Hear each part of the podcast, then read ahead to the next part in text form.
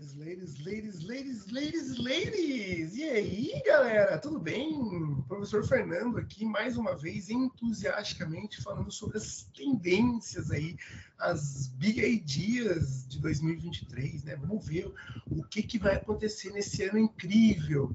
Então, para a gente continuar, eu fiz até a, a décima, né? São 20 tendências, muitas situações aí que vão acontecer em 2023, falando um pouquinho de dinheiro, falando um pouquinho do turismo, né? É, mas para começar novamente a falar essa lista de tendências, né? quanta coisa, vamos falar a, a, a base né, dessa tendência interessante, né? Que vem da, das pesquisas do LinkedIn, tá? É, eu costumo publicar na minha newsletter, né? também no, no, YouTube, também aqui no Spotify, enfim, em vários locais. É importante que vocês saibam disso. Sigam, curtam, compartilhem tudo aquilo que vocês já sabem que tem que fazer. Deixem seus comentários aí, escrevam o que vocês acreditam ser interessante. É, e para até entender e receber o feedback, eu aprendo muito quando vocês entram em contato comigo. Tá?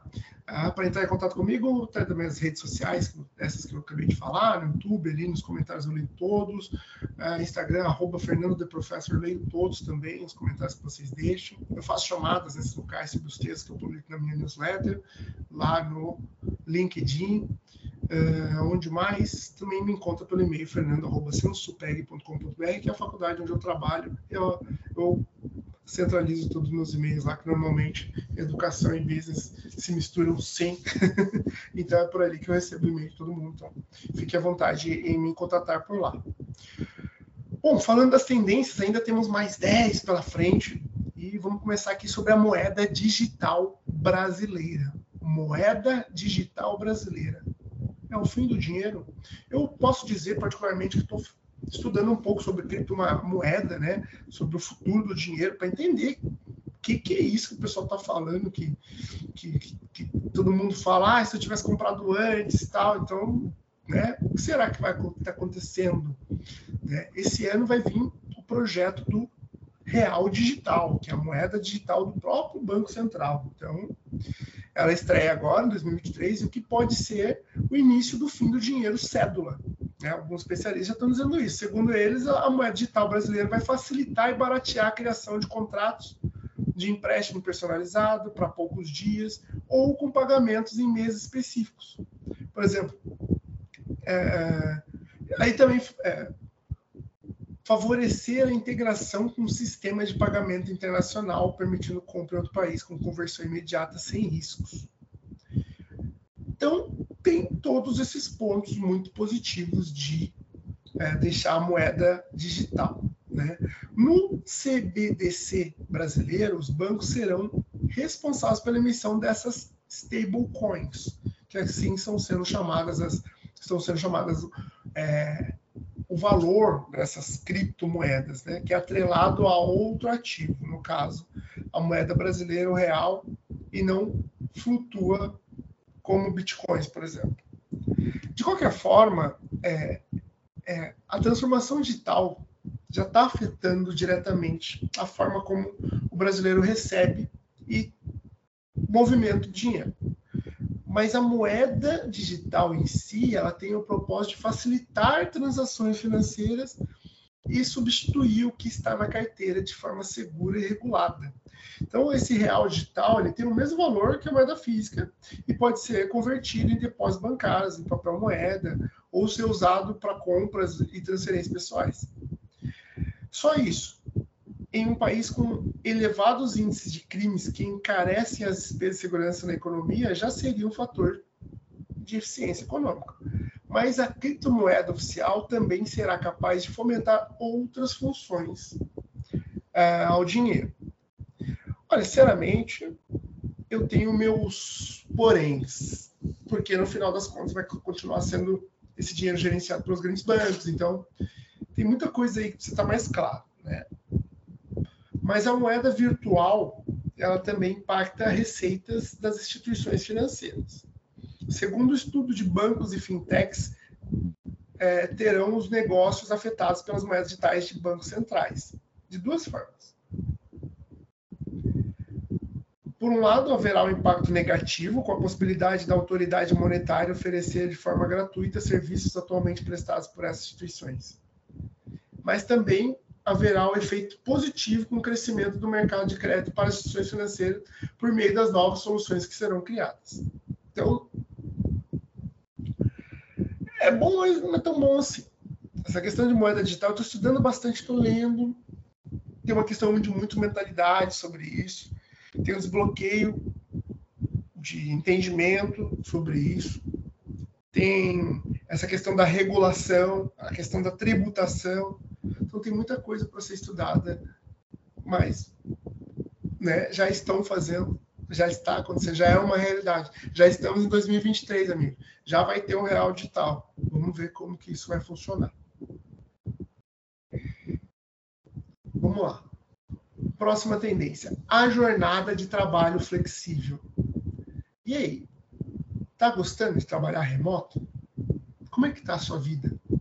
remota. Tá remota? Como é que é na sua empresa? Deixa aí nos comentários aí, mostra para, fala para gente, para a gente entender. Você trabalha remoto, trabalha presencial, o que você acha disso? Em 2022, os holofotes se voltaram para a Semana do Trabalho de Quatro Dias, que encorajou trabalhadores e líderes a repensar como a gente trabalha. Mas esta é apenas a ponta do iceberg. Em 2023, os funcionários continuarão a pressionar por mais flexibilidade, finalmente se libertando da jornada de trabalho das 9 às 18. É, os dias de trabalho são não lineares. Né? É uma tendência acelerada pelo processo, né, pelo trabalho remoto, e ele vai dar é, mais liberdade para os profissionais, né, para escolher os seus próprios horários. Embora o trabalho assíncrono exija que empregados abram mão de algum controle, seus benefícios são promissores. Jornadas flexíveis pode aumentar a produtividade dos funcionários em quase 30%, segundo pesquisa do Future, do, é, Future Forum nos Estados Unidos. Então, o trabalho assíncrono permite, assíncrono permite que funcionários não tenham restrições de tempo. É, isso nos ajuda a deixar de focar na quantidade de trabalho como medida de desempenho, para focar na qualidade. Isso é importante. Eu vejo isso como um avanço, tá? É, trabalho assíncrono, trabalho assíncrono, de forma assíncrona, ou seja, estar no mesmo tempo ali que a, o trabalho acontece durante boa parte da minha vida. E nos últimos 10 anos eu venho trabalhando por projetos a dificuldade é mental. Eu vou falar para vocês. Por quê?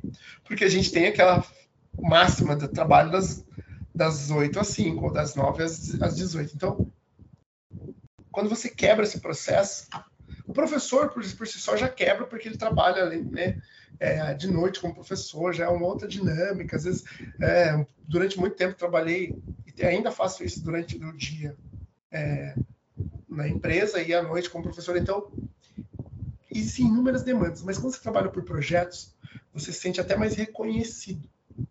Porque o conceito de dias de trabalho não lineares ganha muito mais força. É, é como acontece nas startups, entendeu? Que tem equipe de diferentes locais é, e será fundamental reter talentos para os outros anos, né? A construção de um modelo de sucesso que exige uma mudança cultural dos empregadores. Por quê? Porque eu, eles continuam executando. É, tem que. O desafio dos recursos humanos, né, das, dos departamentos de gestão de pessoas, é entender essas diferentes necessidades e motivos, digamos assim, não motivações, mas motivos pelo qual a pessoa quer trabalhar remota e entender, aceitar, atender, né, se isso tiver fit com a empresa, etc.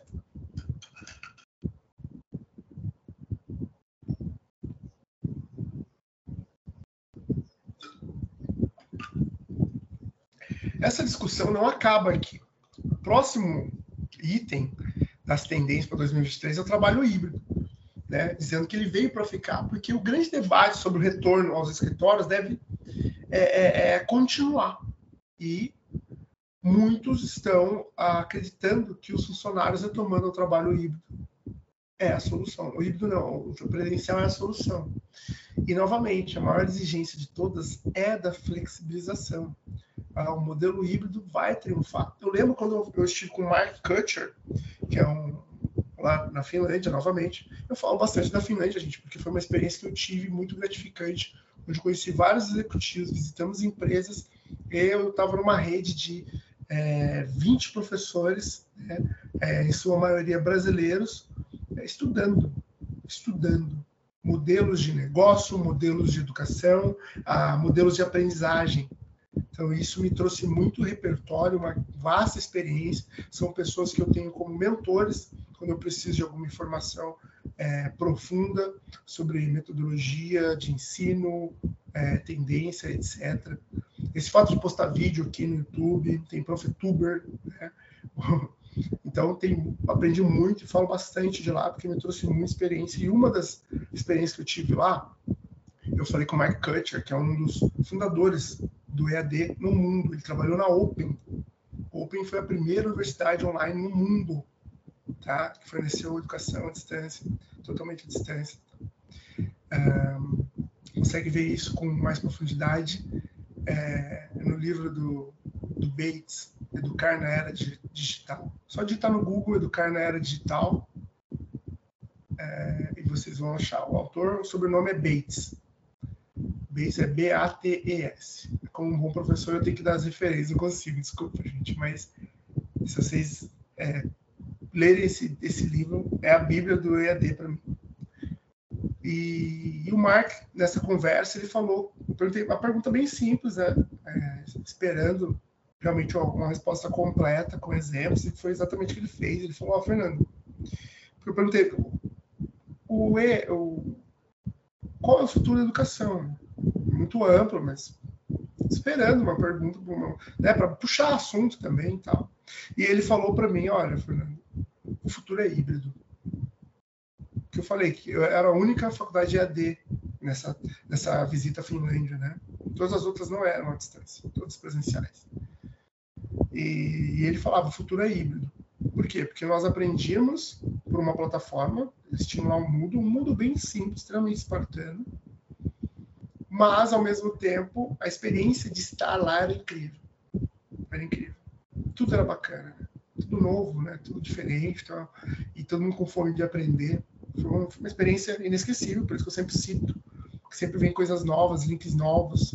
Quanto mais eu leio, mais eu aprendo, mais eu quero divulgar e conversar e falo muito sobre Finlândia ainda. E ele diz: o futuro é híbrido, porque uh, essa sua experiência aqui você vai levar para a vida toda. É, não poderia ser EAD com a mesma qualidade, mas ela existe EAD. Só que uma coisa é eu estar no Brasil tendo, assistindo um vídeo finlandês. Outra coisa é estar na Finlândia, viver, na, respirar na Finlândia, conversar com os professores, fazer dinâmicas com o professor, ver outros finlandeses, como eles se comportam, como eles cuidam, como eles é, educam, como eles abordam, etc.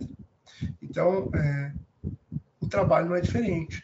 Né? O grande debate sobre o retorno ao, ao presencial ele não acaba ainda. Né? É, o próprio LinkedIn já anunciou que teve uma queda de anúncios de emprego remoto. Nos Estados Unidos, um em cada sete anúncios feitos no LinkedIn oferecia o trabalho remoto como opção em outubro. Essas oportunidades atraíam mais da metade dos candidatos. É, então, a, o RH do mundo, né, ele traz a flexibilidade e o equilíbrio entre a vida profissional e pessoal conquistados durante a pandemia como conquista mesmo. Então, eles continuam sendo prioridade para os profissionais, mesmo diante de piores perspectivas econômicas. Ah, a recessão do mundo, a inflação, beleza, mas eu quero continuar trabalhando de casa, ou tendo a possibilidade de trabalhar de casa quando achar necessário. Então, o trabalho híbrido permite essa flexibilidade mas também possibilita encontros pessoais para mentorias e momentos de socialização. Então, é, é, tem um economista de Stanford chamado Nick Bloom que ele considera é, os principais motivos para frequentar o escritório a socialização e as mentorias. Então, se não for para isso, todas as outras experiências podem ser feitas online. Né? Em 2023, ele diz que que a ideia é organizar melhor os dias de trabalho remoto presencial, combinando com antecedências com os colegas do escritório. Então, segundo uma pesquisa da Microsoft, o trabalho híbrido aumenta a produtividade a curto prazo, mas a longo prazo também pode diminuir a criatividade e o senso de comunidade,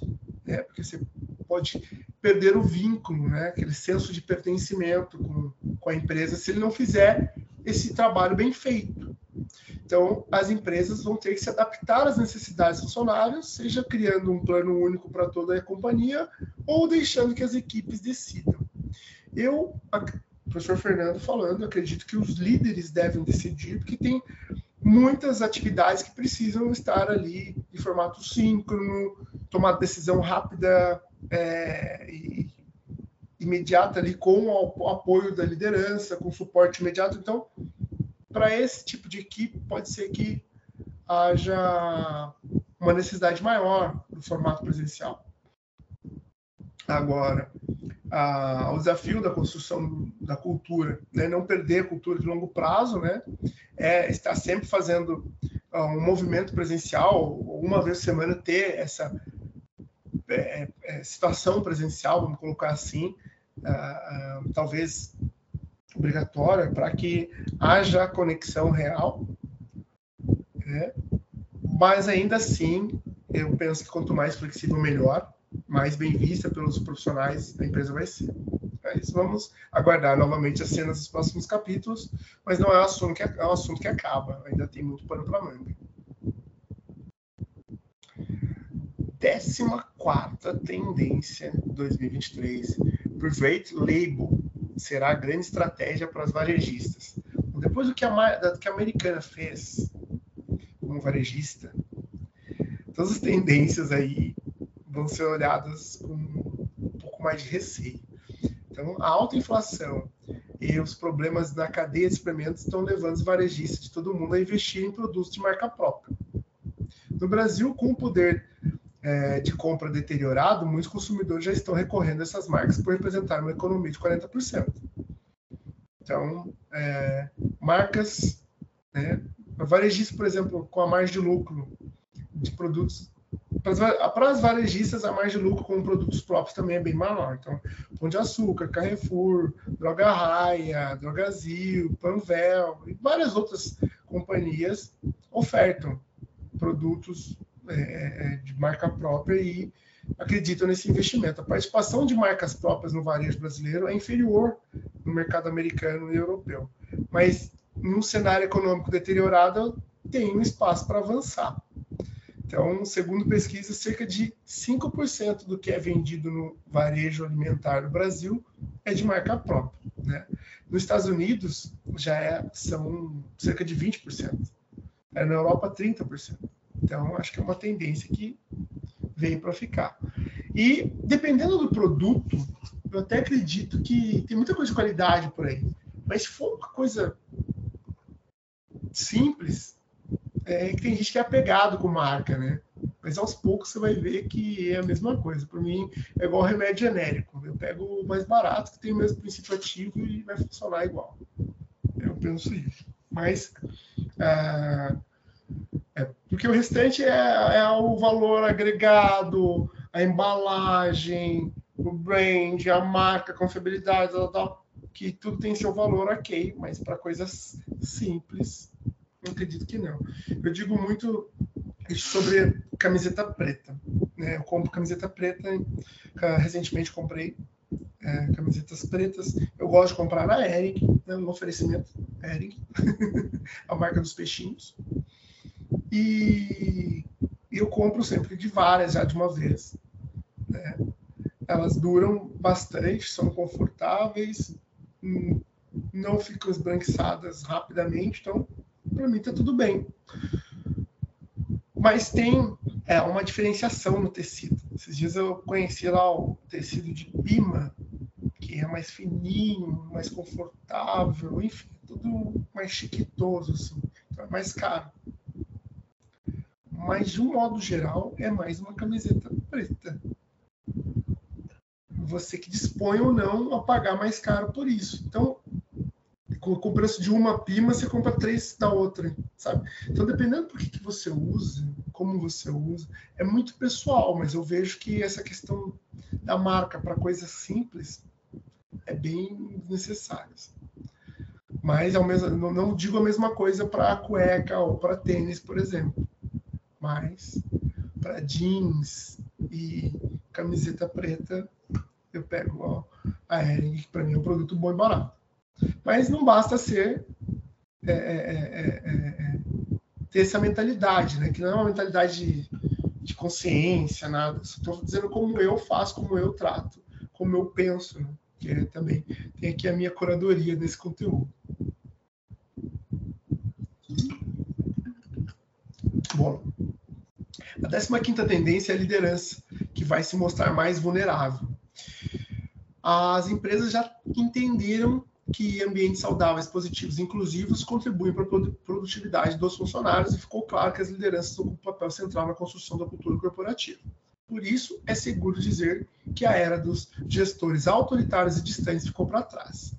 Eu espero que isso realmente aconteça, porque não basta ser autoritário, né? Pesquisas têm mostrado que funcionários esperam líderes humanos, humildes, e isso inclui estar aberto a expor suas próprias limitações. Um estudo global de 2021, feito com mais de 12 mil profissionais pela organização sem fins lucrativos, Catalyst, revelou que mais, quanto mais os gestores demonstram vulnerabilidade, mais as pessoas estão dispostas a dedicar ao trabalho. Então, os times mais fortes de que eu tive a oportunidade de participar ou construir foram aqueles em que tinham abertura para compartilhar as nossas vulnerabilidades. É, porque realmente aproxima as pessoas, é, humaniza as relações, promove confiança, transparência é, e até comprometimento, senso de pertencimento, que você acaba se espelhando naquele líder mais vulnerável. Você vê que esse cara também não é o Superman, ele tem ideias incríveis, mas também erra. E a cultura do erro ela é importantíssima nas empresas maduras. Né? A tendência é que cada vez mais líderes percebam o valor da vulnerabilidade e o seu poder para nutrir laços mais duradouros e saudáveis com suas equipes. Né? Uma vez que uh, as empresas estão utilizando estratégias é, não lineares, por exemplo, o formato híbrido de trabalho, é, é, se você tem essa conexão com a sua liderança, você uh, vai ter essa conexão com a sua empresa. Né? Tanto que tem a máxima que as, a, os profissionais desistem de seus líderes e não das empresas em si. Às vezes a empresa é incrível, mas com um líder autoritário, um líder que sabe tudo, um líder que é, tudo é não, não para para te ouvir, não tem momento de escuta, só te liga para dar feedback negativo, é, realmente tem uma tendência a não dar certo. Carne feita em laboratório será mais comum. Ano passado, em 2022, eu já tinha lido sobre isso, né? Achei até meio que absurdo, mas sim, existe. E agora é uma realidade, né? Já tem ali uh, um debate em torno dessas carnes geradas em laboratório, do potencial que elas podem ter para lidar com os desafios éticos e ambientais da pecuária. Mas, apesar dos bilhões de investimentos sendo alocados nesse setor, ainda não se vê cortes de cultura de células sendo vendidos em supermercados de açougue. Em 2023, a carne feita em laboratório deve ganhar mais espaço no mundo. Singapura foi o primeiro país a aprovar o produto uh, de frango cultivado para consumo humano, em 2020. Esse ano, a China divulgou uh, um plano de cinco anos para a agricultura que inclui carnes cultivadas. Em novembro, é, nos Estados Unidos liberaram uh, produtos similares na empresa Upside Foods, na Califórnia, sobre uma visão de bioeconomia. Será, talvez, uma questão decisiva para a prosperidade econômica e segurança alimentar. Não sei ainda. Né? Os inovadores da carne não estão parados. Ele, o, tem uma fala aqui de um dos, dos inovadores da carne, né, o tal do Tim Noak Smith, que ele é fundador da Voo, empresa australiana da agricultura celular, que anunciou recentemente que o primeiro produto da empresa estaria disponível em restaurantes em Singapura no final de 2022, conforme o setor se prepara para o momento de crescimento significativo, ou seja, 2023 já está lá. Nós veremos alguns, algumas empresas vendendo diferentes produtos à base de células em mercados regulados. E vamos continuar a ver o fluxo de novas empresas nascendo nessa indústria, bem como a aquisição de alguns players mais conhecidos. Então, é uma tendência sim, está é, tá crescendo, vai chegar aqui mais cedo ou mais tarde. É, só que é no supermercado que a gente precisa ver, né? É, essa parte eu acho que vai demorar um pouco mais, assim, é, porque tem uma questão cultural do ser humano, né? De acreditar, entender e testar para garantir que tudo isso aconteça de forma segura. Então, ainda tem é um mercado muito duvidoso ainda, né? Tem, enfim, tem inúmeras questões ali, mas tá vindo e tá vindo com força. Tá aqui dizendo que é para 2023, mas eu não acredito que vai chegar aqui, pelo menos no Brasil, não. 17 item das tendências de 2023, o dinheiro vai fluir no esporte feminino. Ó, dinheiro de novo já. O futebol feminino marcou 2022 e muito. Né? A Eurocopa Feminina em julho foi assistida por 365 milhões de pessoas em todo mundo, mais que o dobro da audiência de 2017. Três meses depois, quase 77 mil torcedores lotaram o estádio de Wembley, em Londres, para o confronto Estados Unidos e Inglaterra, né? Recorde de público para um amistoso feminino dos Estados Unidos. E outra, né? as americanas são as melhores do mundo, né, nos Estados Unidos. No Brasil, a final do Brasileirão entre Corinthians e Inter, né? também teve recorde da categoria de audiência em TV aberta, então é um amistoso Brasil Suécia, Suécia também. Então, com torcedores de futebol feminino mais engajados do que nunca, marcas correram para firmar parcerias com times e jogadores. Então, agora, as empresas também estão despertando para o potencial de marketing explorado em outros esportes femininos. Então, os acordos de patrocínio para mulheres nos principais estados, esportes dos Estados Unidos aumentaram 20%. Esse número vai aumentar mais ainda em 2023. Né? Existem muitas oportunidades aí. Né? O patrocínio pode ajudar a iniciar um ciclo virtuoso, né? Diz uma das veteranas da Inglaterra. O investimento permite que as atletas treinem, joguem em tempo integral, que eleva a qualidade de esporte, atraindo mais fãs e patrocinadores. Né? O dinheiro foi investido no futebol feminino após a Copa do Mundo 2019. E agora, em 2022, o produto melhorou como resultado. Então, oremos e aguardemos aí que bom a diversidade chegando também no futebol. 18º, VCs vão parar de caçar unicórnio. What the hell is this? É quando o capitalista de risco Aileen Lee cunhou o termo unicórnio em 2013 para descrever startups que haviam acumulado avaliações de mais de um bilhão, a distinção era tão rara quanto a própria criação a criatura mítica né, do unicórnio. Mas em algum lugar, em meados de 2010, os unicórnios se tornaram uma dúzia. pois é. Impulsionados por ganhos iniciais, os VCs uh, ah, despejaram grandes quantias de dinheiro para um, fundadores e empresas de, que nem sempre mereciam o hype. Alguns unicórnios, WeWork, Teranos, FTX, implodiram de forma espetacular, apagando dezenas de bilhões de dólares em valor. Mas, com custos dos empresários aumentando, junto com as incertezas econômicas, os investidores do Vale do Silício agora relutam e fazem essas apostas fantásticas. Então, a mensagem que os VCs estão transmitindo às startups sobre o próximo ano é clara: a era do excesso acabou. E os fundadores devem deixar de lado seus sonhos de unicórnio e, em vez disso, aspirar a criar cavalos de trabalho robustos que possam sobreviver a tempos difíceis.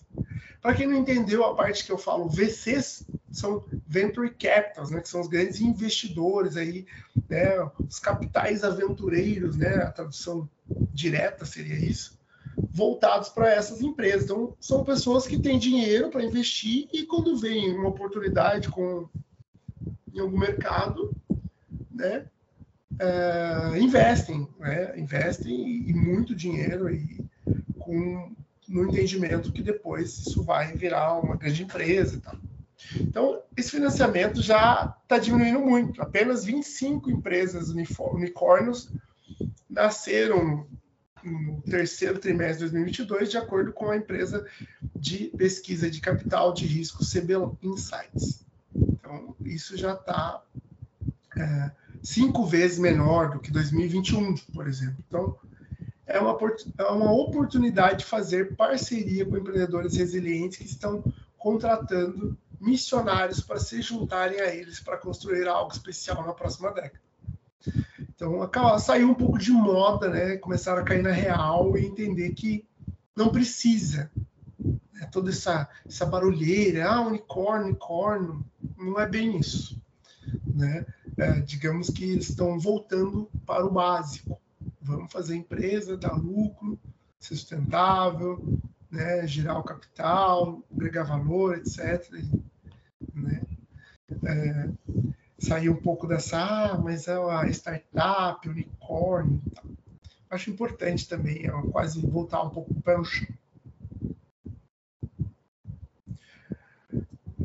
Décima nona tendência de 2023 é que uma recessão global é provável, mas vai ser rápida. Né? A economia global está à beira de uma virada. As três maiores economias do mundo, Estados Unidos, China e a zona do euro ali, né, que são a Europa de modo geral, estão freando bruscamente.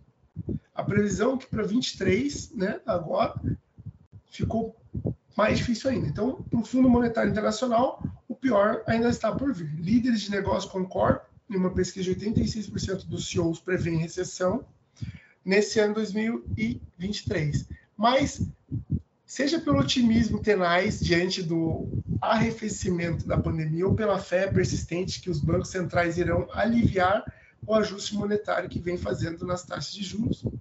A baixa econômica não deve ser descontrolada. Né?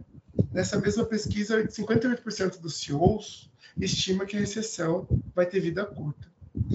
É, então, entre as condições atuais e, o, e a pior recessão da história está um grupo de pessoas muito influente, que são os bancos. Então, enquanto eles combatem a inflação com uma agressiva e rápida alta das taxas básicas de juros, cada palavra dita é, é analisada pelos investidores com pente fino. Então, tá tudo na conta, né? É, se souber investir corretamente, né, vai ter uma breve recessão. O social commerce veio para ficar. Social commerce veio para ficar. Essa é a última tendência, né, que é extremamente popular na China, a compra por meio das redes sociais. Né? Uns chamam de social commerce, outros chamam de live commerce, mas o chamado social commerce está expandindo suas fronteiras. Globalmente, esse mercado deve chegar a 1,29 trilhão em faturamento em 2023, representando 20% das vendas globais no comércio eletrônico. Então, no Brasil, 2023 promete ser o ano e tanto para o desenvolvimento desse mercado. Por quê? Porque TikTok, YouTube, WhatsApp estão investindo pesado para comércio. O objetivo dessas plataformas é permitir que o brasileiro realize toda a sua jornada de compra sem sair da plataforma.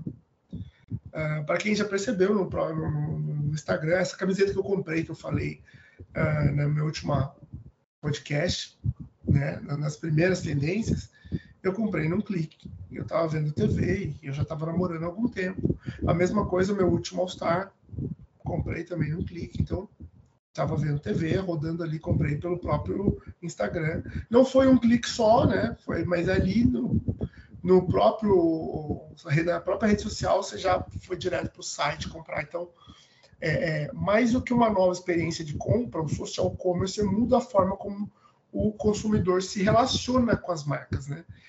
Esse cenário, elas precisam não apenas reforçar a presença nessas plataformas, mas criar jornadas dinâmicas de venda.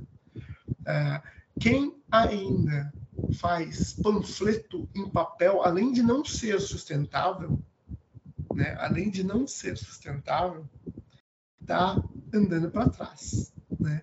O bom conteúdo é aquele que mostra a usabilidade do produto, né? que constrói notoriedade, relevância para ajudar no convencimento no momento da compra. É, então, é, esse material é material de apoio. Tá? Por isso que quem faz panfleto de papel está jogando dinheiro no lixo. Por quê? Porque ele não é reutilizado, né? ele vai literalmente para o lixo. É, não tem uma vasta circulação. E pense comigo, o que vai prender a sua atenção no próximo ano? Pois é.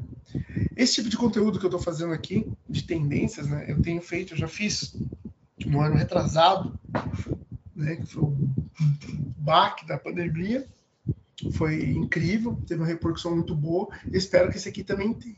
A base é, novamente, como eu falei, né, o LinkedIn Notícias, né, através de várias pesquisas.